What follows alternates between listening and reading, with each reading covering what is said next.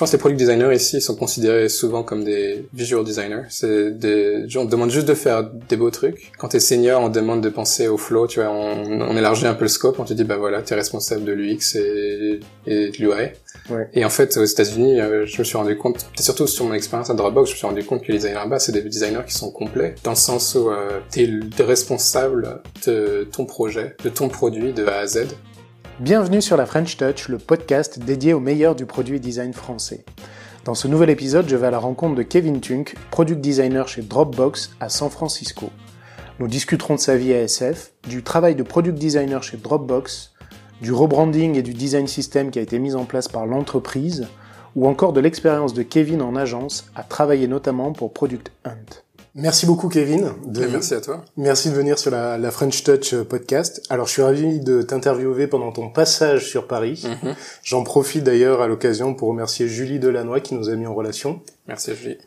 Euh, ça fait plus de huit ans que tu travailles en tant que product designer. Ouais. D'abord chez Tigerly en 2010 mm -hmm. et après tu as rejoint Drivey en 2013, puis Founders pendant à peu près un an. Mm -hmm. Euh, avant de rejoindre le studio WeRTM, ouais. Qui est basé à San Francisco. San Francisco. Ouais. Tu travailles depuis San Francisco ou en... J'ai travaillé, c'était compliqué, mais j'ai travaillé un an en France euh, en remote et après j'ai bougé là-bas. D'accord. Et là maintenant tu habites à San Francisco et tu travailles depuis à peu près euh, deux ans chez ouais. Dropbox. Ouais, c'est ça. En tant que product designer. Exactement. Qu'est-ce qui t'a le plus surpris en arrivant aux États-Unis? Bah, SF, c'est assez différent de Paris. Je pense que c'est ce qui m'a surpris le plus. Ouais. On considère San Francisco comme une grande ville et les Américains ils te la vendent comme une grande ville. Et en fait, c'est c'est une petite ville de bord de mer euh, avec des startups partout, mais euh, mais c'est pas aussi euh, c'est pas c'est vraiment plus calme que Paris. Quoi. Et euh, et tu te rends compte que c'est Disneyland pour les designers quoi. Et enfin pour les ingénieurs, les designers, tous les gens qui bossent dans la tech en fait. C'est euh, tu rentres dans SF et et tout le monde fait le même boulot. Tout le monde fait, tout le, le monde boulot. fait le même boulot. Euh, bosser chez Google ou Facebook là-bas, c'est comme euh, bosser chez Renault à Poissy, tu vois. C'est vraiment, tu vois ce que je veux dire, c'est Renault à Poissy ou pas. Il y a une usine là-bas de, de voitures, bref. Ouais, ils sont à Boulogne, ouais. À Boulogne, bon, bref. euh, il y a rien d'extraordinaire à bosser dans la tech à SF. Et je pense que c'est ça qui te fait descendre sur terre un peu quand tu, Enfin, moi, ça m'a fait descendre sur terre, quoi. Je pensais être, euh, tu vois, j'ai, j'ai, Mhm. je passe c'est Dropbox, je suis content, mais là-bas, c'est, c'est comme si, tu vois, t'étais boulanger ou mécanicien, c'est la même chose, quoi. À ce point. Ouais, ouais. Ah ouais. Les gens, ils s'en foutent. Après, j'ai des amis qui travaillent encore chez Google à Mountain View, Mm. qui, dans le même sens de ce que tu me disais, racontaient que les week-ends, ils étaient invités à des barbecues, Ouais. et en gros, tu croises les gens de chez Facebook, Ouais, t'es à quel niveau, etc. Ouais, Donc, ouais. euh, cette espèce de truc où tu restes un peu dans ta bulle. C'est une bulle et euh, c'est totalement ça. C'est, c'est une bulle. Les gens, euh, ouais, tu, tu- demandes le métier des gens, mais t'attends, t'attends forcément une réponse. Euh, euh, Google, Facebook ou peu importe. Mais D'accord. c'est, tout le monde bosse dans la tech. quoi. En fait, le plus surprenant, c'est quand les gens te disent qu'ils bossent pas dans la tech. C'est vrai? Ouais, qui te disent euh, bah moi euh, je fais quelque chose d'autre. Et tu dis ah c'est marrant ça, mais que tu vois et tout de suite t'as des questions comment tu vis ici? Enfin tu vois parce que c'est ça pose des questions où euh, tu bosses pas dans la tech bah comment tu fais quoi? Parce que San Francisco, on est d'accord, le, le coût de la vie est prohibitif. Enfin, Ouais, de l'immobilier. Ouais ouais c'est super cher. Euh, après t'as les salaires qui vont avec, mais Ouais. ouais, tout, tout est beaucoup plus cher. Les loyers euh, sont très chers. Euh, même le coût de la vie euh, c'est difficile. Enfin c'est difficile. C'est tu, tu penses que tu vas que tu vas pouvoir faire tes courses facilement euh, fruits et légumes mais euh, même là-bas euh, le, le coût de la vie euh, que ce soit juste euh, faire des simples courses le soir c'est c'est assez cher moi je trouve Toi, tu vis dans San Francisco? je vis dans San Francisco ouais D'accord. Ouais. Et t'es en, c'est quoi? C'est une location à plusieurs? c'est une location tout seul D'accord, tout Je- seul. ouais tout Ah, t'as, seul t'as le luxe de, d'avoir le un- luxe ouais enfin j'ai- oui c'est le luxe ou le choix après tu peux toujours vivre tout seul euh, t'as des petits studios et tout mais euh, mais il y a beaucoup de gens qui préfèrent habiter en coloc parce que d'une ils préfèrent la compagnie et puis euh, et puis aussi euh, tu payes un peu moins cher. Ouais. et un peu moins cher bah c'est des prix d'appartement ici seul quoi. C'est tu vois mais je sais pas si on peut parler de prix mais euh, enfin, en tout cas tu vois les, les gens euh, en coloc euh, c'est c'est du 1000 1900 1600 tu vois Dollars ou euros? dollars Dollars.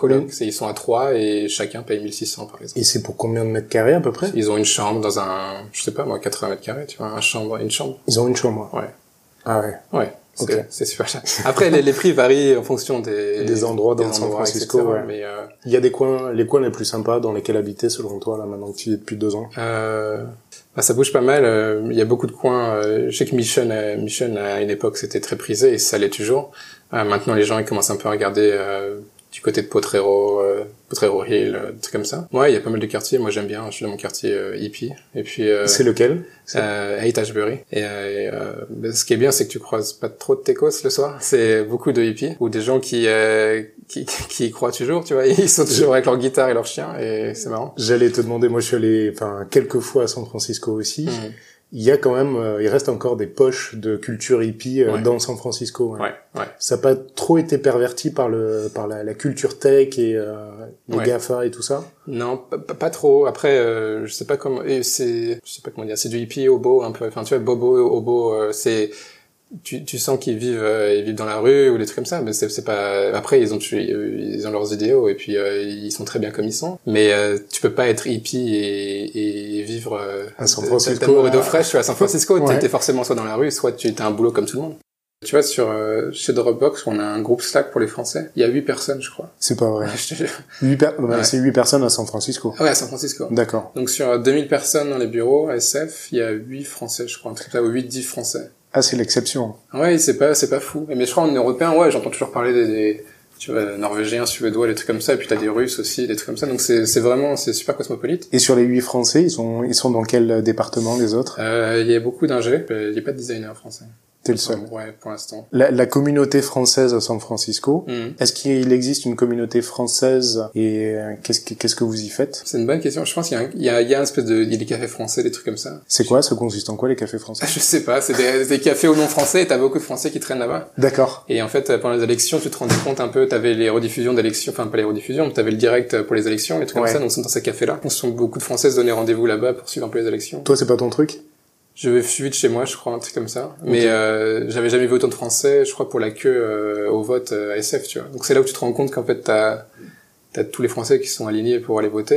Et ouais, c'était une- t'avais une bonne file, quoi, une bonne queue d'attente. Mais, euh, je sais pas, je, la, la communauté française, euh, elle est pas, elle est pas évidente euh, dans SF, quoi. Toi, quand tu t'es installé à San Francisco, t'as essayé de nouer des contacts directement avec des Français ou tu te dis non, on y va all-in euh, en anglais avec des Américains? Euh, ouais, après j'ai, je parlais un peu à Jean-Marc Denis, trucs comme ça. Puis après j'ai traîné, il m'a, il m'a, il m'a présenté pas mal d'amis à lui. Jean-Marc c'est, c'est une crème. Euh, et puis on a fait un peu de basket ensemble. Et puis c'était marrant parce qu'on faisait du basket et on était, on, était que, que des Français quoi. Et euh, on était nuls, mais au moins on parlait en français et puis euh, on pouvait insulter tout le monde euh, sans personne nous entende. Ça, c'est très français, tu Ouais, vois. ouais, ouais, c'était très français. Le français qui parle fort et qui pense que personne le comprend. Non mais c'est, ouais, du coup, ouais, j'ai, pu rencontrer quelques personnes grâce à Jean-Marc et c'était beaucoup bizarrement, enfin pas bizarrement, étrangement, c'était ils bossaient tous chez Facebook. Là, ça fait combien de temps, en tenant compte de TM plus Dropbox, ça fait quoi, trois ans que t'es à San Francisco Ouais, j'ai déménagé le 1er janvier 2016. 1er janvier 2016. Ouais. Ouais, donc, ça, fait, plus deux de ans et demi, ouais. euh, deux ans et demi. D'accord. Qu'est-ce qui t'a motivé à aller aux États-Unis? C'est quand on bosse dans la tech, c'est toujours le rêve. Enfin, pour moi, c'est toujours, été mon rêve de bouger là-bas. À l'époque, je voulais bosser, pour Facebook. Quand j'étais très jeune, euh, même à Paris, je me suis dit, mon, mon rêve ultime en professionnel, c'est être à SF ou à Palo Alto, bosser pour Facebook. Dans le design? Dans le design, ouais, toujours designer. Toujours Mais, euh, Je designer. me suis dit, voilà, il y a qu'est-ce qui marche de la scène euh, design ou la scène euh, product design ou même la scène tech, elle est où? Elle est à SF. Et je pense que ça commence un peu à bouger. Tu vois, tu peux te poser des questions. euh, à Paris maintenant, il y a, il y a une belle scène. euh, à New York aussi, c'est pareil. Euh, mais je pense qu'SF, c'est toujours euh, un endroit idéal de passage pour les gens qui qui s'essayent un peu dans le milieu. Ouais. Et moi, c'est j'ai toujours voulu là-bas. Et euh, Il y, a- il y a eu euh, Silicon Alley, le East Coast avec New York, Ouais, euh, qui ouais. quand même en termes de créativité beaucoup plus forte. ouais. Moi, j'ai j'ai l'impression que le design euh, Silicon Valley est plus corporate Et plus de produits. et plus produit, ouais, versus euh, New York. Carrément. Et il y a, il y a- t'as beaucoup d'agences à New York, t'as beaucoup de, t'as beaucoup de produits aussi. Genre, je crois, que t'as Etsy qui sont toujours là-bas. Ouais. Euh, t'as d'autres boîtes. Euh, mais c'est tu les comptes, enfin, pas sur les doigts d'une main, c'est pas vrai. Il y en a plus que ça. Mais elles sont pas toutes là-bas. Euh, Et sur ce que tu disais, effectivement, quand tu compares San Francisco à New York, New York, là, c'est la mégalopole. Donc, Ouais. la probabilité de rencontrer des gens dans la tech Ouais. Versus San Francisco. ouais. Euh, beaucoup de gens euh, bougent de SF pour aller à New York. C'est sûr- certainement pour chercher ça aussi. Ils en ont un peu marre, tu vois. Ils ont vécu cinq ans à SF. Tout le monde bosse dans la tech. Tu vois, leur vie c'est c'est ça. Il y a un moment où tu te dis euh, j'en ai marre, je vais à New York, euh, j'aurai la chance de faire le même boulot que je fais aujourd'hui, mais quand je sors le soir, et eh bah ça ressemble un peu à Paris, tu vois. Mais j'ai des copains qui vont bosser à droite à gauche, on va pas, parler de trucs, ils vont pouvoir m'apprendre des choses, je vais pouvoir leur apprendre des trucs, tu vois, on va pouvoir discuter. Il y a une scène artistique qui est beaucoup plus forte. Il y a une espèce de tendance en ce moment, c'est ouais les gens qui viennent de New York à SF, et euh, sens contraire, c'est euh, des gens qui sont là depuis 5-10 ans à SF et qui sont en train de s'exploiter à, à, New York. Tu ressens cette fatigue toi ou pas encore? Pas encore. Enfin, ça, ça, ça m'est ça m'est ça m'est venu et puis j'ai dit non mais j'en ai je, je, je peux encore tenir. D'accord. Et euh, je pense que je tiendrai encore un petit peu. Puis euh, les, les gens en fait ils sont beaucoup ils sont je pense que la population SF elle est consciente de ça aussi et ça commence un peu à bouger dans la mentalité. Donc c'est on parle de boulot au boulot et puis le soir les gens ils commencent à dire non mais viens on parle d'autre chose tu vois parce que quelle différence tu fais dans la mentalité entre la France, mmh. euh, alors pas forcément que startup, mais de manière générale, ouais. et euh, les Américains de San Francisco, qui sont quand même un peu à part des Américains en général? Est-ce qu'il y a des choses qui t'ont marqué sur, euh, par exemple là, ce que tu dis que j'ai ressenti aussi, c'est Ouais. euh, quand t'es aux US, euh, moi c'était Mountain View, les gens ils sont au boulot, c'est boulot, boulot, boulot, Ouais. et puis euh, la probabilité de sortir avec les gens le soir elle est quand même assez faible. Ouais. Chacun fait sa vie. Ouais. Là où à Paris, tes collègues sont potentiellement tes potes et tu, tu fais traîner Mmh. ta journée beaucoup plus tard. Ouais, c'est complètement ça, je pense. T'as raison. en fait, quand tu le dis, j'ai là, mais oui, c'est évidemment, c'est ça. Et en fait, euh, j'arrête pas de le répéter, mais euh, c'est difficile parce qu'une fois que tu arrives aux États-Unis, moi, ce qui m'a surpris, c'était l'ouverture des gens et les mobilités, la mobilité. L'amabilité. Et j'étais, euh, j'étais vraiment surpris par ça, par ça, et je me suis dit, bah c'est bon, lui, c'est mon meilleur ami maintenant. Et en fait, tu te rends compte que non, pour eux, c'est euh, c'est- ce niveau de de politesse, il est normal. C'est un standard. C'est tu parles aux gens normalement, et voilà, tu prétends que tout le monde est ton ami, mais après, euh, quand tu essaies d'aller au-delà de ça, tu te rends compte qu'en fait, non, c'est euh, il te traite de la même façon que tout le monde, qu'il traite tout le monde, tu vois. D'accord. Et, euh, et ça, ça se retrouve un peu le soir. C'est pareil quand tu veux sortir avec des gens. euh, c'est difficile. Je pense que ça, ça prend plus de temps de créer des liens. Ici, c'est beaucoup plus organique, j'ai l'impression, en France. Tu vois, quand tu bosses en France, euh, les Français en général, euh, voilà, quand t'accroches avec quelqu'un, ça se voit tout de suite. Puis tu prends une bière et puis tu, voilà, tu fais un truc, tu fumes une clope. Mais là-bas, c'est non, tu vois, il faut, il faut, il faut créer une occasion. Il faut, tu t'envoies. c'est prêt, on rigolait de ça, mais c'est presque t'envoies un. Moi, j'ai des events euh, dans mon calendrier pour des pique-niques, tu vois des trucs ça. comme ça où se rencontrer le week-end les gens ils t'envoient une invitation t'acceptes et puis voilà tu, tu ça devient une... ça devient un, un C'est truc- pro. c'est pro tu vois c'est Ouais. formel mais voilà c'est euh, voilà en dehors du boulot on va faire ça ensemble de telle heure à telle heure et puis on se retrouve là-bas et puis voilà Du coup, tu traînes plutôt entre Français ou t'essaies quand même de... en fait c'est marrant les, les gens avec qui euh, je passe le plus de temps c'est des Européens Ouais. pas seulement des Français, mais des gens qui, euh, comment dire, avec qui, avec qui j'ai un peu plus de liens, euh, où on vient du même, des mêmes conventions euh, sociales. Si tu veux, c'est un peu des gens avec qui euh, c'est plus normal de rien faire ensemble. Alors qu'aux États-Unis, enfin aux États-Unis, à SF, moi j'ai beaucoup de mal à voir des gens pour ne rien faire. Ça n'existe pas comme, euh, c'est Ah pas oui. une activité, tu vois. Tu sors pas pour, euh, tu sors pas pour rien faire ou pour pour décider sur le tas. Tu vois, on va quelque part, oui d'accord, mais où, à quelle heure, qu'est-ce qu'on va faire? On va prendre un café, on va prendre une bière? Quel, Euh, quel est l'objectif de la exactement, rencontre? c'est, euh, euh, mais je commence doucement. Enfin, c'est, c'est, ça prend du temps aussi de, de recréer une vie là-bas. Ça a été compliqué euh, d'un point de vue administratif pour toi de bouger aux États-Unis? J'ai eu de la chance d'avoir un visa assez rapidement. Comment t'as fait? C'est quoi c'est- Ça a été quoi ta démarche? Ouais, c'était à l'époque où je bossais pour euh, TM, c'était bah, la- l'agence qui est basée à San Francisco. Ils m'ont fait un... D'ailleurs, ça a commencé avant. euh, je- En fait, euh, à l'époque, euh, je parlais avec Airbnb quand je- euh, il y a quelques années, et euh, ils m'avaient dit, bah ok, on, on va faire un essai sur place, tu vas venir. Et en fait, euh, ils se sont rendus compte que comme j'avais pas de diplôme, je pouvais pas déménager facilement, ou en tout cas demander un visa euh, H1B, le, le visa standard. Et ils m'ont dit, euh, désolé, mais le visa qu'on qu'on doit te faire, on va pas pouvoir le faire parce que c'est c'est c'est c'est complexe et nous on veut pas faire les procédures. C'était euh, 2000 2010 2011 un truc comme ça. D'accord. Ouais. À l'époque, t'avais pas de diplôme encore. J'avais pas de diplôme. T'as toujours pas de diplôme J'ai arrêté l'école en plein milieu. Ouais. Euh, L'ISCOM ouais, l'ISCOM. Ok. J'ai fait deux ans et je, me- je me suis cassé. Pourquoi? Ça m'intéressait pas trop. C'est même pas ça, c'est que je si ça m'intéressait pas trop. Puis aussi, euh, j'avais commencé, euh, j'avais fait un stage euh, chez Tiger Lily et euh, il m'avait dit bah écoute, euh, c'est la fin de l'été, si tu veux rester, nous on a un poste pour toi. Et moi j'avais dit bah très bien, ça me fait une année de césure et puis euh, voilà, je, je reprendrai l'année prochaine. Et j'ai jamais repris l'école. Et du coup, je suis resté là-bas euh, presque deux ans. Et, euh, et ouais, après, j'ai bougé de boîte en boîte et je me suis rendu compte que le diplôme, j'en ai pas besoin. Et en plus, ce diplôme-là, il avait rien à voir avec ce que j'aimais. Et en fait, euh, je faisais du design toute la journée et j'aimais ça, tu vois. Donc, je voulais pas, j'avais rien à faire euh, dans une école de pub, à avoir un diplôme. T'as toujours eu ça avant toi, le design? Euh, ouais, enfin, j'ai toujours touché un petit peu euh, tout seul, tu vois. Je faisais mes trucs et euh, j'aimais bien. Et puis, euh, j'ai eu la chance que on me confie des tâches. euh, chez Tiger Lee. Donc Ouais. euh, j'ai- commencé un peu à faire ça, et puis c'était... euh, Tu faisais quoi? Tu faisais quoi chez eux? je faisais... Alors j'avais fait un stage, mon stage de trois mois, il était, c'était pour faire euh, community manager. Et en fait, c'était une start-up, donc euh, tu fais un peu tout euh, ce que tu veux et ce que tu peux. Donc... j'avais fini par faire du design, euh, des interfaces. Ils m'ont fait confiance, ils m'ont dit bah écoute reste, on continue à faire ça. Et puis du coup j'ai embrayé sur ça et j'ai continué à faire ça. En Ouais. fait le seul le seul souci, euh, ça m'a vraiment posé problème pour les pour les visas. Pour les visas, Mm. ouais. Parce que du coup, donc Airbnb a passé en disant désolé, c'est Ouais. trop compliqué pour nous. Ouais. Et quand t'as postulé et obtenu ton job chez Dropbox, Ça c'est non, du coup j'ai mon vis- mon tu l'as eu avec euh, Je TM. l'ai eu avec TM. Du coup, la, la lead designer qui était chez Airbnb, elle m'a, dit, bah écoute, euh, quelques années après, elle m'a recontacté, elle m'a dit, bah, moi je suis parti d'Airbnb, viens, on continue à bosser ensemble, euh, je t'envoie du freelance. D'accord. Donc elle, a- elle montait un truc avec un, avec un, un collègue, Euh, ils ont créé une agence et ils m'ont dit, bah j'étais leur premier employé un peu. Et on a bossé en remote comme ça pendant un an. Euh, ils m'envoyaient du free, enfin c'était même pas du free, c'était du plein temps carrément, mais euh, tu vois, j'étais en France, ils étaient aux États-Unis. J'allais sur place quelques fois. Et puis après, ils m'ont dit, bah écoute, tu veux toujours déménager ici, nous, on, on te fait les papiers. On te fait un visa. C'était TM. C'était TM. Et D'accord. moi, je leur ai dit, euh, ouais, fait- enfin, vous pouvez le faire, mais on a déjà essayé avec Airbnb, c'était pas, c'était pas glorieux. Comment elle s'appelait cette personne? Euh, Steph, Steph Bain. Euh, Bien accroché sur euh, sur toi et ton profil du coup. Ouais, on avait, bah, on avait bossé un peu ensemble euh, au début chez Airbnb, ils m'envoyaient un peu du freelance, des trucs comme ça. Ouais. C'était à l'époque où euh, les gens te contactaient encore sur Dribble, tu vois, des trucs comme ça. Ouais. Maintenant, c'est tellement, euh, moi, je pense que les gens reçoivent encore des, des offres sur Dribble, mais c'est rempli de, c'est, c'est- Ouais. Ouais. J'ai- vu, euh, j'ai regardé ton profil Dribble, c'est réduit au minimum.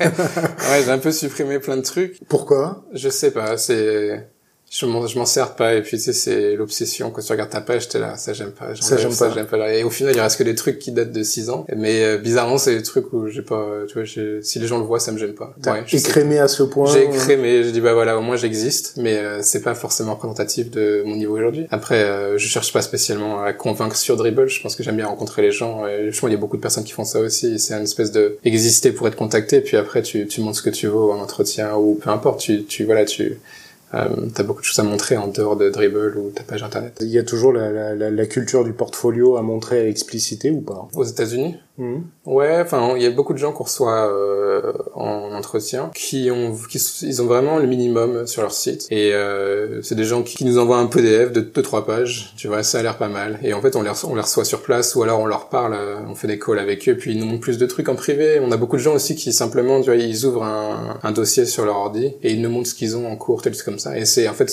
c'est une des, la beauté du, du métier, c'est que tu, tu peux vraiment convaincre avec euh, avec ton boulot plus que les diplômes et, et parfois euh, ton identité en ligne. Mais euh, même si les deux sont, sont vachement liés, il y a des gens qui mettent beaucoup d'efforts dans le portfolio et c'est tant mieux. Il y a beau des gens qui mettent moins d'efforts, mais tu sens qu'il y a quelque chose. Si tu grattes, tu sens qu'il y a quelque chose. C'est juste avoir assez pour euh, pour euh, suggérer que, euh, que que tu vaux la peine d'être euh, d'être pas de, de- qu'on te parle, tu vois. C'est quoi ton style, toi? Euh, ouais, j'ai pas de style, c'est euh, c'est suggéré, je pense. C'est suggéré? Ouais, je, je, me- je me mets pas. Enfin, j'ai, ouais, non, je, je pense que je mets pas à jour mon portfolio. C'est même pas que je pense, c'est que je le mets pas à jour. Tu ne mets pas à jour? Je le mets pas à jour, je pense. Et... Ouais, non, il y a trop de compétition, tu vois. Quand je regarde Internet, ça me, ça me file des, des crises d'angoisse. quoi. Les mecs sont trop bons, tu vois. Enfin, c'est pas que c'est trop. Enfin, si, ils sont bons, mais c'est juste le temps passé sur les trucs. Je me dis, mais en fait, si comment je commence à faire ça, j'ai plus de vie, quoi. Le, le niveau est trop élevé, donc je joue pas au jeu, tu vois. À, qui tu te frottes justement? C'est une question que j'avais pour toi. C'est qui les gens qui tu regardes en disant ok le jour où j'en serai là, euh, français ou pas français? Après si Je sais même français, pas en vrai. En fait, je pense qu'il y a l'époque où je regardais des gens qui étaient partis à l'étranger, tu vois. Ou je regardais beaucoup les Américains aussi. Qui par exemple? Je sais que je regardais, tu vois, les, les, les plus connus, euh, genre euh, Mike Matas, euh, il y avait des mecs qui créent des boîtes, genre, euh, on a beaucoup de parlé de Zach Klein qui a créé Vimeo et, et d'autres boîtes. Et puis après, c'était, euh, tu vois, des mecs qui créent des icônes ou des trucs comme ça. Il y en a beaucoup sur Dribble. Et aujourd'hui, c'est euh, quand tu cherches ton inspiration, si tu la cherches, Hmm. tu c'est quoi qui t'alimente? Où est-ce que tu vas? Qu'est-ce que tu fais? Je regarde les produits qui sortent. Euh, je regarde. Euh, je vais pas trop sur Dribble ou les, les blogs de design, des trucs comme ça. Enfin, j'aime. Et puis, enfin, quoi que aussi, je regarde beaucoup de design de produits, mais physiques. Essayer de comprendre euh, et ce, ce, qui- ce qui peut m'apporter, ce que je peux réappliquer sur du web. D'accord. C'est assez abstrait, mais tu vois, c'est des combinaisons de couleurs, des trucs comme ça. Essayer de comprendre pourquoi quelque chose marche, que ce soit un produit web ou un produit physique. Essayer de comprendre euh, pourquoi ça a été fait comme ça.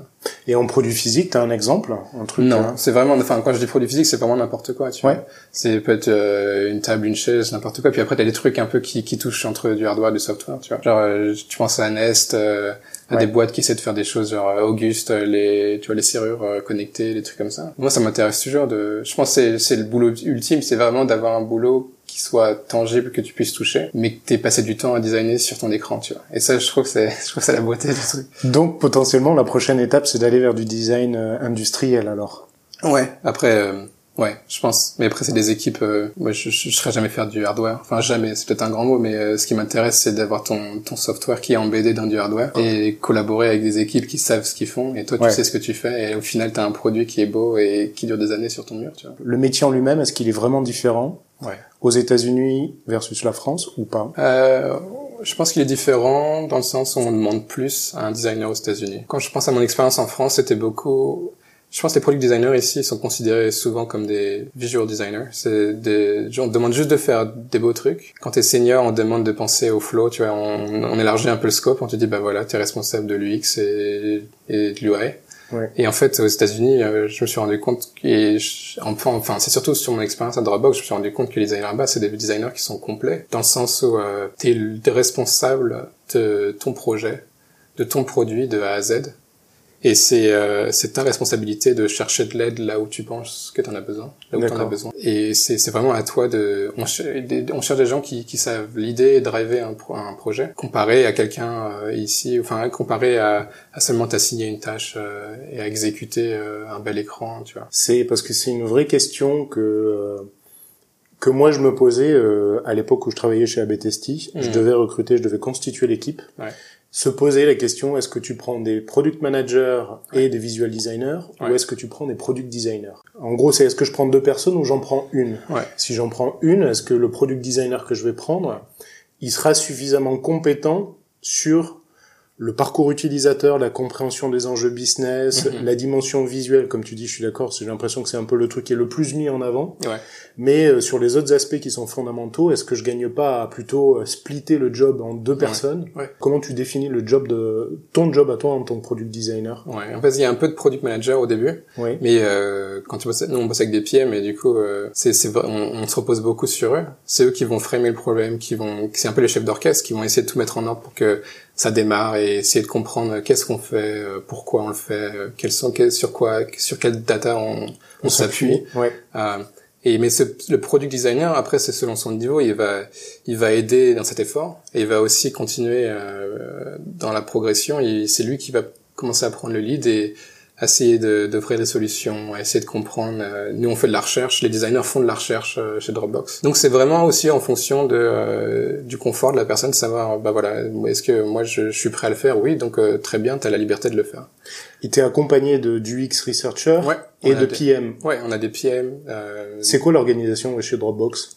C'est plutôt classique. L'équipe design est, séparée de l'équipe produit. Séparée dans le sens où euh, c'est vraiment une entité. Moi, je bosse sur Paper. Ok. Et on est, euh, on est quoi? On doit être 10 maintenant, un truc comme ça. 10 product designers. Ouais, 10 product designers. Vous avez combien de PM qui travaillent avec vous? 6. Ok, 6 plus 10, une équipe de 16 personnes, design produit sur, sur Paper. Ouais, on est, ouais, il y a ça. Et les ingés, euh, trois, trois fois plus. Ouais, trois fois plus, quatre fois plus. il y a une quarantaine d'ingés. Euh, après, on a des ingés, on a trois plateformes. Euh, donc, euh, ouais, on fait du web, du mobile. Donc, ouais. il y a pas mal de monde. La troisième, c'est quoi? Troisième plateforme? Euh, Android, Android, ah, okay. iPhone. Ah, Android, iOS et ouais. euh, web. Ouais. Ok. T'es content d'avoir rejoint Dropbox? Euh, ouais, ouais, je suis super content. Je me rends compte toujours de la chance que j'ai, enfin, de, surtout de sachant que je, je, voulais faire ça. Je suis vraiment content de. Je pense qu'il y a plein de gens qui sont qualifiés pour ce poste et j'ai eu la chance d'avoir le poste, donc je, je, suis super content. Les locaux sont dans San Francisco? Mmh, ouais. Ok, ça c'est super. C'est un des trucs qui est bien, ouais. C'est un des, des avantages d'ailleurs pour pour recruter des nouvelles personnes, c'est euh, on a beaucoup de personnes qui viennent euh, qui viennent et qui, qui ont l'habitude de faire des du Palo Alto ou du Mountain View toute la journée et ils nous disent bah moi j'en ai marre de faire une heure et demie euh, de bus le matin, une heure et demie de bus le soir. J'aimerais si vous voilà si vous me prenez, j'habite à 10 minutes quoi. Ils sont contents. Comment ça s'est passé d'ailleurs ton ta sélection ou ce process là Ouais c'est c'est assez enfin c'est assez long c'est enfin assez long je sais pas mais c'est t'as un entretien un premier entretien avec euh, au téléphone avec un recruteur qui bosse pour eux euh, il t'explique un peu euh, comment ça se passe euh, la suite. Et puis il fait attendre enfin voilà lui son job c'est juste de faire gaffe à, faire en sorte que t'aies l'air compétent pour pour le Ouais. poste et puis et puis après tu tu rencontres vraiment des designers T'as un premier entretien de designer euh, avec qui tu montres un peu de boulot, tu parles un peu de ce que tu fais, et puis eux, en fonction de de ce qu'ils sentent, euh, ils te font passer la, prochaine étape. Et la prochaine étape, c'est euh, un entretien sur sur place. D'accord. C'est toute la journée. Euh, il te paye le, il te paye l'aller-retour Ouais, il te, il te, ouais, il te rembourse le déplacement si jamais tu viens de loin, et puis il te file à, il te file à manger la, la journée. Et euh, ouais, c'est des entretiens euh, perso avec euh, des PM, des designers, et tu as une grande présentation d'une heure, environ à 6-8 personnes, à qui tu déroules un peu, euh, bah voilà, des deux trois projets. Euh, c'est et puis ils te briefent pas mal, et donc ils te disent vraiment ce qu'on veut voir, c'est ça. on aimerait se comprendre les choix que tu as fait, tu vois, les, la, la, mission, les objectifs. Donc c'est vraiment si tu arrives et que tu déroules euh, juste des screen dribble euh, dans ton PDF, ça passe pas du tout. Ça marche pas. Ça, ouais. Il y a des gens qui passent plus de temps, et les gens passent plus de temps généralement à expliquer un peu euh, les problématiques, euh, l'histoire de, la, boîte, pourquoi ce projet il est né, comment il est né, et puis ensuite montrer bah, des métriques un peu quoi. Est-ce que ça a marché, ça a pas marché, pourquoi, qu'est-ce qu'on a fait ensuite, comment tu testes, etc. C'est quoi les exemples de projets sur lesquels tu as travaillé? Mhm. Où t'as appris le plus, donc potentiellement des échecs. Hein. Bah, avec TM, j'ai boxé beaucoup en agence. C'était un peu le modèle agence produit, donc c'était super intéressant euh, dans le sens où, euh, où euh, on s'accaparait d'un projet pendant quelques mois. Et puis ensuite, euh, voilà, on livrait, mais c'était un peu notre bébé. on avait un, bon rythme, un rythme soutenu, et puis on se rendait beaucoup sur place aussi avec l'agence, avec les, le, la boîte. Ouais. Du coup, c'était un peu un modèle agence, mais on, t'es un, un peu euh, partie, tu fais un peu partie de, de, la boîte aussi. Donc c'est ça qui est bien. Euh... Ouais, sur Producton par exemple, j'ai vu que tu avais redesigné la home. Ouais. Euh, c'était un brief de départ de Producton. Ouais, ouais, on avait essayé pas mal de trucs. C'était au tout début quand Producton c'était une simple liste. Oui. Et euh, en fait, ils cherchaient euh, à, à, faire la V2 quoi. C'était qu'est-ce que qu'est-ce que c'est la suite? Sachant que ouais, la V1, il avait fait en un week-end par un des deux cofondateurs. Ouais. Ils avaient bien bien euh, capitalisé dessus, ça, ça marchait bien, les gens adoraient. Et en fait, euh, la difficulté c'était de bah voilà de d'upgrader cette version parce que la communauté grandissait et puis euh, on voulait mettre un peu plus en avant les visuels. Il y a des produits qui étaient qui sortaient tous les jours et il y avait c'était vrai que quand tu vois du texte, tu vois t'as une liste de 20 nouveaux produits, tu dois cliquer chacun pour rentrer, sortir et comprendre ce qui se passe. Ouais. Donc euh, euh, c'était ouais la problématique c'était vraiment euh, bah voilà c'était pas passer à la V2 il y avait des, des points d'attache ouais c'était mettre en avant plus de visuels la communauté qui existait pas seulement enfin qui existait mais seulement dans les commentaires et puis retenir un peu les mécaniques qui font Producton c'est Producton tu vois t'as du t'as de l'upvote et puis cette liste simple avec les gens qui commandent pouvoir assigner des gens en tant que créateur c'était un truc qu'ils voulaient faire ouais c'était vraiment un bon projet quoi j'avais bien aimé et là un Ryan Hoover, il vous amenait de la data et puis c'est sur la base de cette data que vous faisiez des propositions. Comment ça fonctionnait au quotidien? Ouais, on bossait pas mal avec eux. Je crois on allait euh, toutes les semaines, on, on faisait le, le, call du lundi, on allait sur place, on n'était pas très loin. Ouais, on avançait, on, a, on bossait beaucoup avec Ryan et euh, le CTO. Ils voulaient pas tellement investir. Au début, c'était dur pour Producton d'investir sur euh, du design in-house. Ils pensaient pas qu'ils en avaient besoin. Et puis, et puis en fait, ils se sont rendus compte que plus le produit grossissait, plus l'équipe grossissait, plus euh, plus ils, ils, élargissaient les plateformes, il fallait quelqu'un qui, qui bosse dessus. Ouais. Ils avaient personne en interne qui s'occupait du design. Non. Et quand je dis design, c'est vraiment au sens large produit. Ouais, non, ils avaient personne. Euh, ils avaient essayé. Je pense qu'ils ont eu pas mal de, de freelance ouais. et des gens qui bossaient en remote. Euh, ça a jamais duré. Je n'ai jamais compris pourquoi, mais euh, il y a beaucoup de designers qui sont passés par Product Hunt, euh, mais ils avaient personne en fait qui bossait des bureaux de SF. Du coup, je pense que euh, on a été euh, la première agence à bosser pour eux pour une assez longue période. Et puis après, euh, je pense qu'ils se sont mis à recruter quelqu'un d'interne. Julie qui les a rejoints. Julie qui a bossé pour eux. Ouais. Et qui bosse pour eux. Et qui bosse pour eux. Depuis qu'ils sont fait racheter par euh, Angelist. Angelist ouais. En tant que product designer, quand tu es dans une agence, mm -hmm. à quel point c'est facile ou difficile de t'approprier les sujets, les projets. Un product hunt, ouais. c'est sexy, c'est la tech, ouais. c'est tendance, super. Ouais. Est-ce que tu as déjà été sur des sujets où tu te disais, euh, pff, ça va être compliqué pour moi de me mettre dedans et... Euh... Ouais. Euh, un des derniers projets sur lequel on a bossé s'appelait Alt School. Oui. Et euh, c'est un super projet, Alt School. C'est un super projet, mais comme tu dis, en fait, c'est un projet qui demande ton attention entière. Et, euh, et on allait là-bas, on faisait des réunions et euh, tu ressortais, euh, t'avais la tête complètement retournée. Parce que eux, ils partent sur des problématiques d'éducation et euh, comment changer l'éducation aux États-Unis euh, pour les 8-15 ans, tu vois. Bah ouais, bah c'est bien quand t'es quand t'es une agence et que, et que ton boulot, enfin que tu vois que tu passes une fois par semaine dans les bureaux. Ça suffit pas. Ça suffit pas quoi. Et c'était super intéressant, super intéressant. Et mais mais mais c'était c'était complètement fou, tu vois. C'était c'était trop presque. C'est la limite de ce genre de travail-là, tu peux pas, tu peux pas le faire, tu peux pas le confier à des gens qui ne sont pas dans ta boîte en fait. Ouais. Ou alors, je pense que l'équipe doit être plus grosse. Tu vois. Ouais. Et en fait, la team, on, a, on est resté petits, euh, ils sont toujours petits. Mhm. Et euh, sur des projets comme ça, c'est c'est difficile de, de de pas donner ton temps euh, entier, enfin de pas donner ton attention entière euh, si tu dois alterner entre des projets. Tu travaillais sur plusieurs projets en parallèle? Euh, Il y avait celui-ci et j'avais bossé. Au début, je bossais sur un autre projet aussi. Euh, mais je crois que c'était sur le côté. Enfin, on faisait tout, on touchait toujours un peu à, à tout. Et t'avais ton projet principal, mais euh, tu bossais, t'aidais un peu les autres ou tu vois, on, on parlait d'autres trucs. Donc t'es pas vraiment euh, 8 heures par jour sur le truc. D'accord. Donc c'était, ouais, c'était, c'était un challenge, mais c'était, c'était super intéressant. Du coup, ce qui ouais, ce qui t'intéressait, c'était le côté tu peux toucher à plusieurs projets en parallèle et avec euh, des Ouais. thématiques différentes. Qu'est-ce que t'aimais le moins? Euh, le côté agence, je pense. Le, en fait, le, le côté que tu fais, du, tu fasses du produit en agence, je pense c'est un modèle assez unique. Je, je connais pas assez beaucoup de boîtes qui font ça. C'est beaucoup du, tu vois, ils font du site, du marketing. Aujourd'hui, en France, c'est un peu, euh, tu fais du marketing. Euh, donc, bosser sur du produit en agence, c'est génial, mais le fait que, tu vois, tu, tu passes trois mois sur un produit euh, que t'aimes et tu vois, c'est ton bébé. Mais à la fin, euh, tu le rends et puis le contrat se termine ou tu changes de produit et tu te rends compte que voilà, c'était, t'avais l'impression que c'était ton truc et tu commençais seulement à t'amuser. Et euh, c'est toujours un peu difficile de lâcher un truc, euh, tu vois, comme Product Hunt ou des trucs comme ça. C'est des projets comme ça, tu, tu passes ton temps dessus et tu, ouais, c'est comme comme tu dis quoi. C'est comme je dis, c'est tu commences à t'amuser et t'as plus envie de lâcher. C'est ça qui t'a motivé à chercher un job dans une entreprise tech ou pas? Euh, ouais, ouais, un petit peu. C'est chercher un produit sur lequel je pouvais vraiment euh, passer du temps. Et puis euh, il y avait toujours cette idée derrière dans moi, tu vois, c'était euh, Facebook, Dropbox, des trucs comme ça. J'avais envie d'essayer un gros, une grosse boîte parce que le modèle agence, euh, le modèle agence ou même une petite boîte, j'avais pas l'impression d'a- d'avoir connu euh, ou de connaître euh, ce pourquoi j'étais venu à SF. Tu vois, j'avais vraiment envie de m'essayer euh, à une grosse boîte. Là, tu considères que Dropbox est une grosse boîte par rapport Ouais. Après, euh, je comparé à Facebook, c'est petit. Mais euh, ou du Google par exemple. Mais euh, j'ai l'impression que ouais, c'est une grosse boîte. À quoi tu le sens? Euh, quand tu connais pas euh, le nom de tout le monde.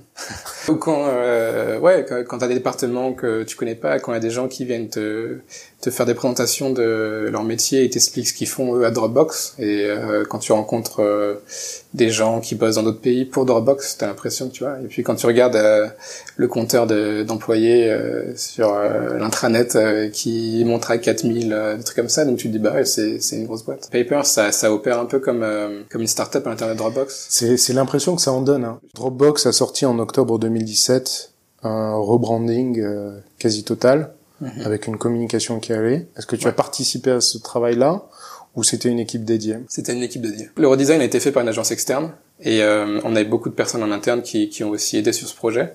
Euh, après, l'équipe product design, elle n'a pas été impliquée sur ce redesign. Du coup, j'ai deux interrogations. Un, pourquoi passer par une agence externe, sachant que vous avez quand même a priori toutes les compétences en interne Et euh, deuxième question, comment tu fais toi en tant que product designer pour ne pas être impliqué, sachant que ça va ça va toucher à tout le produit? Ouais.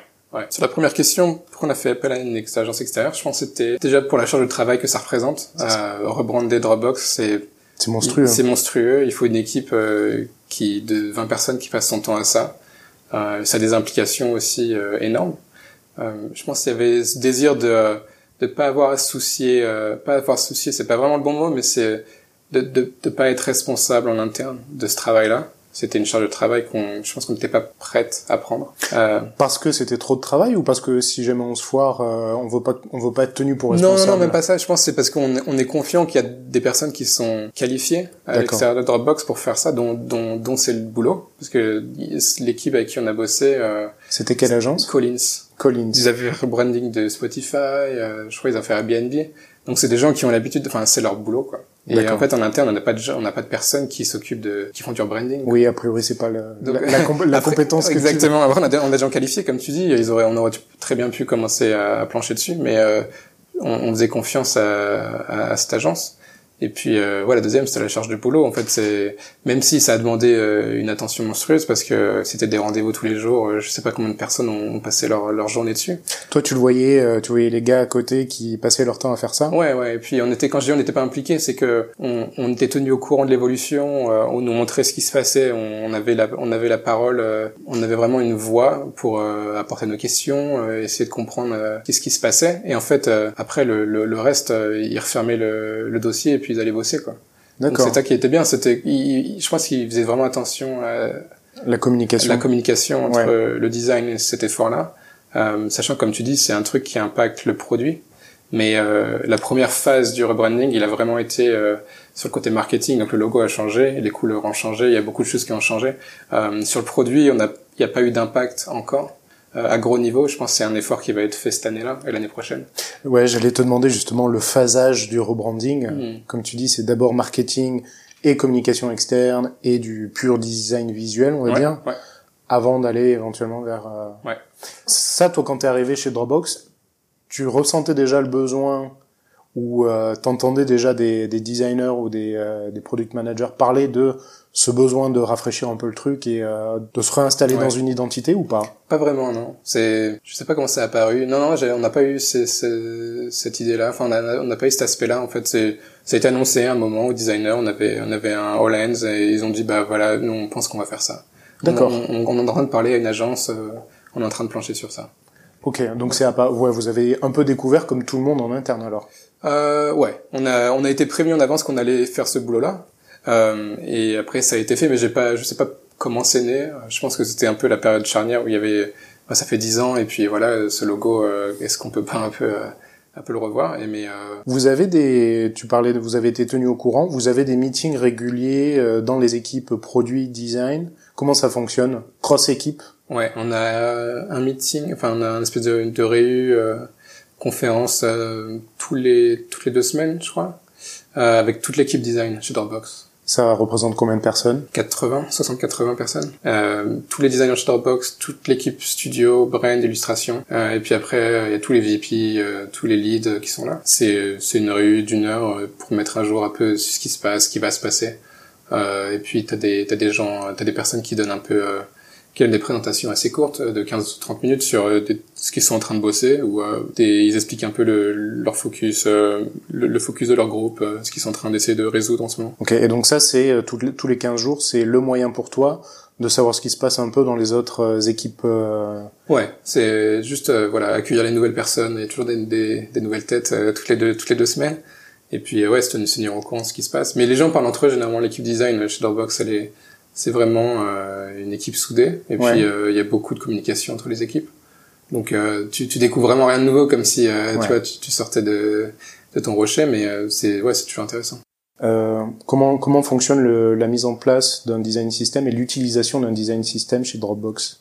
Ouais, on a une équipe qui est dédiée à ça, donc qui passe ses journées de, de, combien de personnes? Trois personnes. T'as trois, quatre personnes qui vraiment euh, s'occupent de ça. Euh, ils bossent sur d'autres trucs en parallèle, mais c'est vraiment euh, c'est les référents à qui tu, enfin tu, tu vas les voir. C'est une question sur euh, voilà, comment est-ce qu'on fait ça euh, C'est quoi la meilleure méthode pour euh, accomplir ce truc Et cette équipe-là, elle passe son temps à définir des bah, un langage cohérent pour que ça soit Dropbox et les sous-produits et aussi Paper. Je pense que Paper commence doucement à, à dialoguer avec eux pour essayer de comprendre où est-ce qu'il y a un désir d'unité et puis où est-ce qu'en fait c'est normal pour Paper d'être différent de Dropbox? Parce que c'est pas vraiment les mêmes produits mais ça fait partie de la même marque donc il y a des moments où euh, où il y a un peu une attente de la part de l'utilisateur à, comprendre ce qui se passe sur l'écran mais euh, ouais c'est un travail continu. Et puis Dropbox en soi c'est des, des pages et des pages des plateformes différentes. Donc c'est vraiment euh, ces personnes là elles ont je crois le focus c'est par plateforme. Donc t'as une personne qui est dédiée au web et puis d'autres personnes qui, qui, qui, se préoccupent un peu plus du mobile. Et toi, dans ton travail, euh, donc dans ton travail, tu vas faire appel à ces personnes-là pour t'assurer que les décisions que tu, tu veux prendre sont en phase avec ce qui est décidé globalement. Ouais. Et euh, c'est quoi les outils que vous utilisez pour euh, mettre en place concrètement du euh, Ouais, en fait, on a un site en interne avec tous les composants, un peu l'explication de les raisons pourquoi c'est comme ça. Et après, au jour le jour, je pense c'est au designer de, de, de prendre de ces composants et de cette logique et d'aller parler à la personne qui s'occupe de mettre en place ce système quand il y a conflit ou simplement quelque chose marche pas ou alors euh, tu veux soumettre un nouveau composant ou nous soumettre une façon améliorée de d'effectuer quelque chose? Et euh, c'est vraiment un, jeu de collaboration. On a, on a des, enfin tout le monde a, mais on a des critiques où euh, tu montres un peu ce que sur quoi tu bosses. Et c'est au designer qui bosse sur ce projet de peut-être d'appeler la personne qui bosse, le designer qui est sur le design system pour essayer de de, de venir à cette session et qui puisse voir ce qui se passe et s'il a besoin de rebondir en temps réel, il y a moyen de, de s'arranger, enfin de, de parler euh, rapidement et tôt dans le, dans le, dans le processus plutôt que d'attendre la fin et de shipper des trucs qui sont pas qui sont pas cohérents, consistants avec le, le reste euh, du système. Et si ça doit être différent, je pense que c'est là où il y a le le, le, plus gros point de discussion, c'est de comprendre euh, si c'est un usage unique ou si simplement c'est quelque chose qu'on qu'on veut améliorer aussi sur le composant général, universel. D'accord, ouais de la discussion peut découler en fait un changement qui s'applique à tout le monde. Ouais. Ils sont vachement ouverts à ça, donc c'est euh, euh, le designer est, libre de soumettre des améliorations. Ouais. Et c'est cette discussion qui permet ça. C'est on a aussi beaucoup de comme ça euh, de portes ouvertes en gros avec des tu vas pouvoir rencontrer des les gens qui les designers qui bossent sur le design system euh, et essayer de comprendre pourquoi quelque chose a été fait comme comme ça et aussi de soumettre euh, peut-être une amélioration et c'est là où la discussion elle se fait euh, tu, tu, peux espérer avoir euh, un retour, en tout cas une update sur composant, tu vois, quelques semaines après, par exemple. T'as déjà amené ce genre de changement, toi, personnellement? Euh, Non, et je pense que c'est lié au fait que sur Paper, on bosse, on bosse beaucoup sur un produit nouveau, et en fait, on a encore cette liberté et euh, cette, euh, on a eu cette permission de d'essayer des nouvelles choses. Euh, donc c'est, on, on, prend beaucoup, on prend beaucoup de, du design system, mais euh, on, est, on essaie aussi, il y a beaucoup de composants qui marchent pour Dropbox, qui marchent pas pour Paper, parce que c'est des usages différents. Euh, et puis après, on essaie de voir si, euh, si l'amélioration, nous, ce qu'on a fait, ça peut être, euh, ça peut impacter Dropbox ou vice versa. Comment tu décrirais Paper dans l'environnement Dropbox? C'est un produit euh, nouveau qui tourne sur une tech qui est complètement différente de Dropbox. C'est quoi comme stack? C'est du TypeScript, quelque chose, quelque chose. Ok, rien, à, voir, rien à voir avec euh, ce que Non, rien à voir. Et je pense que l'éditeur aussi, c'est euh, a la réputation d'être une espèce de boîte noire mystérieuse dont euh, peu de gens savent le secret. C'est vrai? Ouais. Ok. Et, euh, et ouais, donc ça, ça, joue un peu dans dans, dans le fait que euh, on puisse faire ce qu'on veut, comme on veut. Pour moi, Paper correspond plus à une volonté de Dropbox d'aller dans le quotidien des entreprises ouais. que euh, enfin un Dropbox originellement, je dépose mon fichier, j'y ai mhm. accès partout, la synchronisation, etc. Très bien. Là, on est plus sur l'outil de productivité orienté euh, entreprise, mhm. qui potentiellement en fait est le premier pas vers euh, le tableur, vers je sais pas moi de drawing, etc. Donc versus Box versus Google Drive, mhm. etc. Ouais, exactement. Je, je pense que t'as raison. Et ils essaient de combler, faut pas de combler, mais de euh, couplé euh, Dropbox et Paper. Il y a beaucoup de, de boîtes qui utilisaient déjà Dropbox et qui se mettent à utiliser Paper. Euh, de la même façon que des gens qui sont sur Drive aujourd'hui, ils, ils, sont plus enclins à utiliser euh, Docs ou tu vois Google Sheets ou trucs comme ça, parce que c'est pour eux la perception de suite, elle est c'est beaucoup plus attirant qu'utiliser un produit séparé à gauche et une autre marque à droite. Exactement. Euh, Paper, c'est un peu le, le désir de, de, passer à, à ce qu'on connaissait de Dropbox, qui est une tâche de fond qui tourne et qui, qui signe tes fichiers et dont tu sais pas vraiment l'existence. Tu vois, c'est Dropbox sur mon ordinateur, je sais pas s'il est là, enfin si ça tourne ou pas. Euh, un outil euh, où t'es tu, tu fais le, le choix euh, beaucoup plus conscient de l'utiliser et tu sais que c'est Dropbox, c'est quelque chose sur lequel tu passes beaucoup plus de temps, tu crées, tu partages. Donc c'est ce qu'on a, c'est, on, dit beaucoup de passer du euh, de, de l'arrière-plan au premier plan. C'est ce que vous dites en interne? Ouais, voilà, c'est ce désir de de, de devenir plus euh, pertinent pour l'utilisateur et d'arrêter de, penser à Dropbox comme une simple solution de stockage de fichiers. De backup, ouais. De backup, même si les entreprises l'utilisent pour beaucoup plus que ça aujourd'hui euh, à, une, à une espèce de surface de collaboration où c'est un outil de travail, où c'est un outil qui est présent dans ton travail, que tu sois une grosse boîte, une petite boîte, ou même un particulier, euh, tu perçois Dropbox comme une, vraiment une solution euh, cohérente euh, à ton travail de tous les jours. On contient tes fichiers et à la fois euh, tu as ta collaboration, ta création, cette page blanche un peu qui, qui est sur Paper. Donc on a vraiment toutes les opportunités pour réussir à faire en sorte que le travail de tous les jours de l'utilisateur, il soit possible grâce à Dropbox. J'entends pas mal de, de, de, gens dans le produit en France qui utilisent Paper mmh. pour euh, rédiger de la documentation produit, par exemple. Ouais. C'est euh, c'est un cas d'usage dont toi tu tiens compte, par exemple. Bah nous on l'utilise complètement en interne. Ça c'est la prise de notes de meeting ou de réunion, enfin c'est la même chose, mais de ou la prise de notes perso ou des débriefs, des trucs comme ça. Et ça c'est un usage qu'on en fait, qu'on a en interne, mais c'est aussi on se rend compte que c'est l'usage principal de Paper aujourd'hui. C'est des gens qui l'utilisent pour pour tout quoi. Dès que tu t'assois avec quelqu'un en réunion, quelqu'un prend des notes sur paper. Et ouais, je voyais sur la documentation produit à proprement parler, le fait que tu puisses rajouter du code, tu fais ton drag and drop d'images, euh, enfin c'est hyper euh, intuitif Ouais.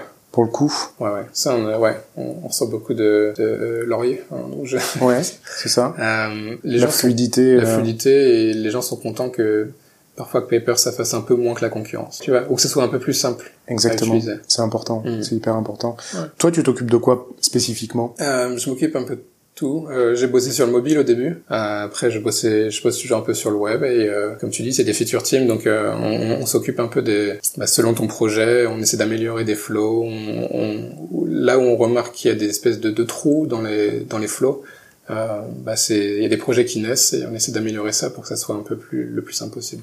C'est une feature team qui va être dédiée à ce que vous avez identifié, le trou dans la raquette. Ouais.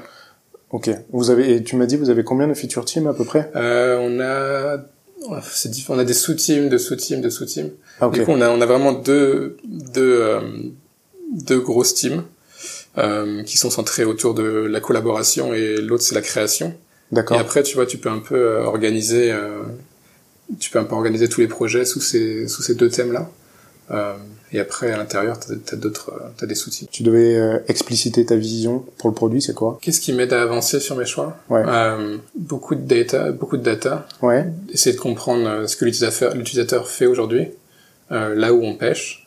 Et puis euh, et puis après c'est beaucoup de recherche. J'ai l'impression les gens ils, on, on, on, on design beaucoup sur euh, il y a beaucoup d'intuition aussi, c'est c'est de voilà, on utilise le produit tous les jours, on se rend compte de, de ce qu'on peut améliorer, mais c'est vrai que le, le dernier mot euh, c'est souvent euh, la recherche et la validation par euh, par la recherche qui, qui nous permet d'avancer. Donc il n'y a pas mieux que ça que l'utilisateur qui nous dit euh, c'est ça dont j'avais besoin et c'est ça qui marche. T'es très près des utilisateurs? Ouais, on va, ouais, tu fais, euh, comme je disais, c'est ton designer, euh, tu, il fait ce qu'il veut, et c'est lui qui veut faire euh, de la test euh, qui va soit tu fais en ligne, euh, ou alors t'emmènes des gens, tu ramènes des gens sur place. On a des studios en bas qui permettent de faire du, de la recherche euh, sur place. Et euh, tous les mercredis, tous les mercredis, enfin toutes les deux semaines, le mercredi, on, on a des sessions utilisateurs euh, qui sont drivées par les designers. Ça veut dire que si tu as quelque chose à tester, que tu bosses sur quelque chose dont tu as besoin de validation, Ouais. euh, tous les mercredis, on ramène des utilisateurs Dropbox ou parfois Paper aussi. Et euh, ce qu'on fait, c'est un speed dating recherche. recherche. Euh, donc Ah, c'est un bien. format un peu particulier où tu as 15 minutes avec euh, chaque participant, tu en as 5 ou 6, et, euh, et tu ramènes ce que tu veux. C'est une feuille de papier, euh, un prototype sur ton ordi ou euh, un iPhone, et tu montres ce que tu veux. C'est toi qui rédiges les questions, et c'est à partir de là où tu, tu cherches un peu à, à valider ton idée ou à pousser un peu plus loin euh, un concept que sur lequel tu es en train de plancher. Et, euh, et ça, ça peut, ouais, c'est génial, ça permet d'avancer. et En plus de, de te mouiller un peu euh, en faisant de la recherche toi-même, tu te mets un peu dans la dans la peau de, des, des utilisateurs et tu te rends compte que ouais, le, le métier de chercheur ou recherche, recherche, rechercheur, euh, c'est c'est un métier à part. C'est un métier à part. C'est un métier. Enfin, c'est Ouais. c'est intimidant au début, tu tu deviens meilleur ensuite, mais c'est tu te rends compte à quel point euh, c'est compliqué. C'est c'est hyper compliqué de pas être porté par tes biais Exactement. et ta volonté de convaincre. Exactement. C'est dur de poser une question de, façon objective et de pas de pas l'idée de pas orienter l'utilisateur. Euh, ça, ça a été un des c'était un des, un des plus gros euh, soucis au début. Enfin, c'est c'est vraiment euh, faire en sorte que que t'aies la réponse que tu veux ou que tu cherches euh, sans influencer. Je pense que c'est le plus dur. Quelle que soit la réponse. Quelle que soit la réponse. Ouais. Mais faire en sorte que, que, que l'utilisateur te donne le, le- la donnée que tu recherches sans forcer d'une façon qui, qui pousse l'utilisateur à, à t'avouer quelque chose qu'il pense pas ou qu'elle pense pas, ça, ça c'est vraiment compliqué. T'avais cette expérience-là ou tu l'as apprise en en arrivant chez Dropbox? Euh, je l'avais apprise là-bas. La recherche, euh, t'es pas obligé de le faire. Enfin, on a des recherches, on a des recherches, des researchers en interne, et euh, donc t'es pas obligé de le faire. Mais euh, si c'est vraiment si ça t'intéresse, tu peux aussi euh, être la personne qui mène, euh, qui, qui mène la recherche. Je voyais un article Medium sur Mhm. euh, 25% du temps des designers chez Dropbox est passé à rédiger de la documentation. Ouais, c'est un peu ça. C'est vrai? Ouais, je pense que c'est ça. Mais même plus, je dirais. Mais ça dépend des projets, ça dépend de la team et tout. Mais ouais, genre le temps passé dans Sketch, il est, il est vraiment euh, pas infime, mais c'est vrai, il est réduit par rapport à un métier de, tu vois, de pur visual designer. Ouais. Euh, on te demande de- d'expliquer tes choix et je pense que tout ce que tu crées, tu dois l'accompagner de documentation ou en tout cas d'explication. Et Ouais. bah, ça demande beaucoup de ressources et de temps, mais c'est ça qui est bien. Comment se passe euh, ta formation, toi, Mhm. pour apprendre à t'améliorer et tout? Est-ce que vous avez, je sais pas, un, un intranet sur lequel tu peux suivre des trucs de designer? Est-ce que vous faites des meet-up, des hackathons, j'en sais rien Ouais, alors on a des hackathons, ouais, on a des hackathons euh, qui sont toute la boîte pendant une semaine, c'est deux fois par an, en été et en hiver. Et le reste, c'est euh, ouais, tu tu te donnes de l'argent si tu veux faire des cours ou faire des tutos ou apprendre des choses. Et Ah ouais. puis euh, et puis après, t'as beaucoup beaucoup de gens qui sont très qualifiés à Dropbox. Il suffit simplement de demander de prendre un café ou t'asseoir à côté d'eux pendant 15 minutes et ils te montrent comment ça marche. Ah, c'est top ça. C'est ça qui est génial. Ouais. Je sais que chez Google, ils ont un système aussi de, ils ont poussé la démarche euh, loin de mentoring. Hmm. Tu donnes. euh, Ouais. Voilà. On a ça aussi, ouais. En fait, Ouais. ouais. Si jamais tu cherches à t'améliorer dans un dans un dans un milieu euh, spécifique, euh, tu peux demander, euh, tu peux remplir une feuille de recherche quelque part, enfin une, une feuille en ligne qui dit bah voilà, euh, je m'appelle euh, je m'appelle Bobby et puis je cherche à m'améliorer dans en ça. Et puis après il y a quelqu'un en interne qui va dire bah écoute moi je sais le faire et je peux t'apprendre si tu veux. C'est top ça. Ouais, ça c'est bien. Et euh, toi, il y a des, c'est quoi les sujets qui t'intéressent sur lesquels tu sens qu'il faut que tu Ouais. euh, progresses? sur, sur le process un peu. C'est, en fait, c'est, euh, ça revient un peu à ce qu'on disait du, du produit de produit, du métier de product designer en France comparé à ce qu'on attend de toi aux États-Unis. Il y a un peu cet écart de, euh, de compétences qui dit, bah voilà, mais en fait, on t'attend, on t'a- on t'attend sur, euh, en, en amont, tu vois, et en fait, quand toi tu sais pas le faire, c'est difficile au début. Donc tu regardes un peu à droite à gauche et puis tu essaies de comprendre comment les autres le font. Et moi, c'est ce qui m'intéresse en ce moment, c'est essayer de, de faire en sorte que que j'ai un, un process qui, qui soit à jour et puis qui, qui tienne la route sur des projets longs. Donc euh, ouais, c'est c'est un peu mon point d'intérêt en ce moment. D'accord. C'est Ouais. vraiment de maîtriser, euh, maîtriser ton projet de A à Z et être sûr qu'au niveau de ton process, euh, toutes tes étapes sont claires. Ouais, Éventuellement que tu puisses les reproduire sur d'autres projets. ouais. Ok, ouais. Il y a C'est- de- il y a d'autres choses ou pas? Puis il y a tout ce côté PM un peu, tu vois, que tu que tu fais pas tous les jours, ou que tu peux déléguer facilement. Moi, ça m'intéresse, tu vois, j'aimerais bien euh, pas pouvoir me passer euh, d'un PM parce que j'en ai envie, mais c'est plus euh, d'être capable de faire ce boulot-là parce que j'ai j'ai aussi l'impression que c'est euh, c'est un sous-métier du product designer quelque part. Si jamais tu veux vraiment le faire.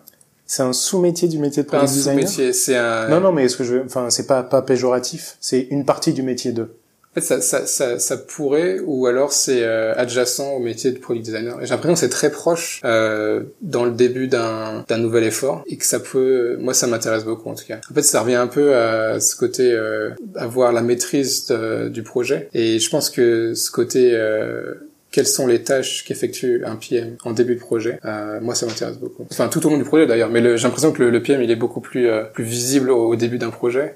Et après, sur vers la fin d'un projet, quand ou dans la fin ou la, la concrétisation du projet. Euh, après, il y a toute la partie exécution, qui exécution ou alors euh, euh, le, le travail du designer, qui, qui prend le dessus un peu vers le milieu et la partie euh, où voilà, tu, tu crées des idées. Dans le séquençage, tu dirais que c'est d'abord le product manager, ensuite le product designer et enfin à nouveau le PM. J'ai l'impression que c'est le PM, voilà, c'est le, le meeting de kick-off, ça va être ton PM généralement qui te dit, bah voilà, on va, on va faire ça ensemble, c'est comme ça que ça va se passer. D'accord. Et en fait, j'ai l'impression que c'est le product designer, il est là, mais il existe, mais il est pas, c'est pas celui qui drive au début. Et après, j'ai l'impression, je, je- pense que c'est le product designer qui va, qui va prendre en main ce projet-là, qui va le pousser un peu plus loin, et euh, avec le, le product manager qui est toujours là pour voilà, tu avec qui tu reviens parler, tu poses des questions, euh, tu, tu continues le projet. Mhm. Mais il y a une espèce de d'al- d'alternance entre les deux. D'accord. Euh, C'est un peu un c'est bin- un peu un binôme, mais Ouais. euh, voilà, tu, tu laisses la main quelques fois et puis tu reprends la main ensuite quand c'est ta partie. Tout le monde est au même niveau. Euh, ouais, ouais, carrément. Moi, Ouais. je- ouais, les, les, les deux sont, enfin, tout le monde est assez humble euh, là où je bosse pour euh, pour comprendre, euh, enfin, pour laisser la place quand quand, quand quelqu'un sait mieux faire. Et puis, je pense que personne se prend pour un designer, aucun PM se prend pour un designer et aucun designer se prend pour un PM. Et euh, je pense que tout le monde est très content de bosser en binôme. J'apprends tous les jours, donc ça ça me permet de, ça me rend heureux parce que je je, je suis poussé, et puis je suis, il y a, il y a du challenge tout- toutes les semaines, donc je, je suis très bien. Euh, le jour où je m'ennuierais, euh, ouais, je, je pense que je réfléchirais soit à créer quelque chose pour moi, ou soit à rejoindre euh, une autre boîte qui qui, qui soit euh, en accord avec moi euh, ce, que- ce que je veux faire. Et C'est quoi les choses qui t'animent, qui sont importantes pour toi? Je pense qu'il y a il y a cette envie de mission un peu sociale, tout ce qui touche, tu vois, à l'éducation, au bien-être, des trucs comme ça. Donc ça, ça me touche beaucoup. Après que ça soit une boîte à moi ou non, j'ai l'impression que quand ça peut toucher euh, au bien-être euh, quelconque, moi, c'est quelque chose qui m'attire. Quel euh, conseil tu donnerais à quelqu'un qui démarre dans le product design? Un conseil un peu euh, bateau qui revient souvent, c'est juste de faire le plus de boulot possible. Quel conseil tu, tu penses qu'il faudrait justement ignorer par-dessus tout? Le plus dur, je pense, c'est d'arrêter regarder la compétition ou d'arrêter de regarder ce qui, ce qui se fait sur Internet, tu vois. C'est, en fait, c'est de se mettre à bosser, je pense, le plus dur. Est-ce que tu as un tic ou une habitude un peu inhabituelle? Étrange ou qui peut, qui peut paraître un peu absurde ou euh... euh ouais ouais je me je me colle beaucoup à mon écran mais euh, à quoi à 5 cm ouais genre euh, je me mets à, à 10 cm quoi en fait, je colle mes yeux au truc et zoomer et tout, et, les... je pense que ouais, j'ai combien de photos de moi prises par des gens qui se foutaient de ma gueule et qui me l'envoient après parce que j'ai la tête collée à l'écran. C'est tout pour la French Touch. Encore merci à Kevin pour son temps et pour son retour d'expérience. Merci à vous d'avoir écouté. Si ça vous a plu, abonnez-vous à la French Touch sur votre application mobile préférée. N'oubliez pas de laisser un avis, 5 étoiles de préférence, sur iTunes ou Apple Podcast. Ça m'aide beaucoup à bien référencer le podcast et à le faire découvrir à d'autres personnes. Vous pouvez aussi m'aider à améliorer la French Touch en m'envoyant vos feedbacks ou vos suggestions directement sur Twitter, lafrenchtouchfm. Vous pourrez retrouver tous les liens évoqués par Kevin dans cet épisode directement sur le site www.lafrenchtouch.fm. Merci beaucoup et à la semaine prochaine